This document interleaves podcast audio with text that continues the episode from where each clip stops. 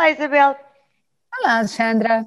Olha, hoje tenho, não o número, tenho um intervalo de tempo entre as 4 e as 6 da manhã. Isto é a hora que, desde mais ou menos que entramos no Covid, eu acordo assaltada por pensamentos sobre tudo o que eu não estou a fazer e devia fazer com o meu tempo e com as minhas responsabilidades, e é uma coisa que é horrível, sobretudo para quem, como nós já falámos aqui muitas vezes, padece de um forte síndrome da fraude.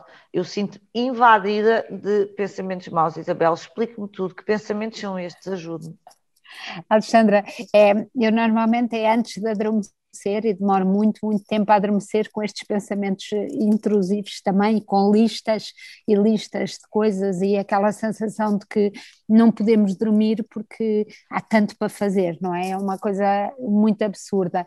Mas eu, um, e esses pensamentos, ainda por cima, são, nós temos ideia, e sobretudo à meia da noite nessas insónias, que são pensamentos inteligentes e não são. Normalmente são pensamentos, são pensamentos completamente negativos, não é? Do género, sou tão estúpida, uh, vou falhar outra vez. Uh, eu também Sim, à noite aqueles... nós sentimos como se fossem epifanias, ou seja, Exatamente. incontestáveis, mas efetivamente não são, não é, Isabel? Exatamente, e eu, eu acho que, que nos pomos a analisar e a perceber, não, mas eh, falhei porquê, mas falho sempre porquê, e levamos aquilo muito a sério.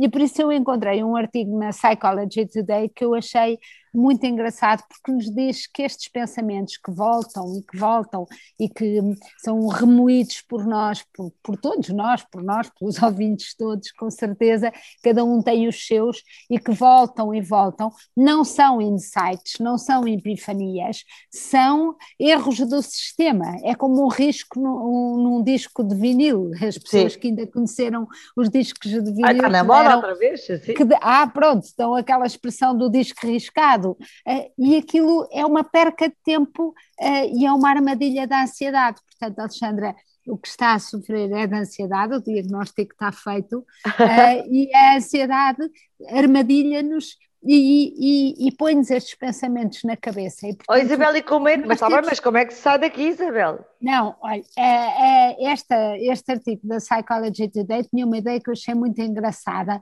que era visualizar o, o ecrã de computador quando estamos a, a, navegar na internet e aparecem aqueles anúncios indesejados e que nós temos que andar à procura da cruzinha para, para clicar na cruz e, e apagá-los e, e fazê-los desaparecer. Então esta, este artigo dizia que era isso que nos devíamos treinar a fazer com estes pensamentos era procurar, sempre que os vinha, imaginar sobre eles uma enorme cruz, carregar e delitá-los. Às e... vezes enganamos, Isabel, e depois é que vai parar mesmo ao sítio onde nós não queremos. Isto também Exatamente, acontece, mas é uma é? questão de treino, não é? Isto é como ao paddle, ou como ao ténis, ou como ao ping-pong. Acertar na bola demora algum tempo e algum treino, mas basicamente eu acho que é subjacente, é, é, é subjacente a isto, é preciso tratar mesmo uh, a ansiedade, porque uh, esta ansiedade de facto é assim como uma é como um borrão que cai, lembra-se dos mata-borrões, agora claro. que estamos em memórias, e depois oh, e aquilo pegava-se e estendia-se e a certa altura é uma mancha. Eu acho que vamos deixando a vida ser invadida por estas pequenas borrões, mas depois a certa altura corremos o risco de eles colarem todos e, e a nossa vida parecer um bocado um borrão inteiro e temos que cortar com isto.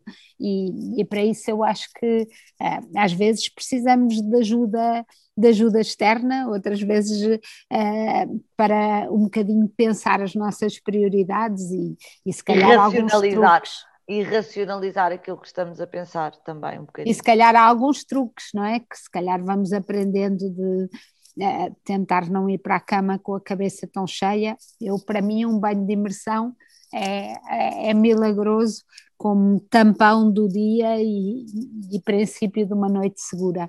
Mas assim, de facto, acordar acho que das quatro às seis é o pior que há, porque depois às seis adormece com aquele sono profundo e quando o despertador toca é mesmo tortura da PID.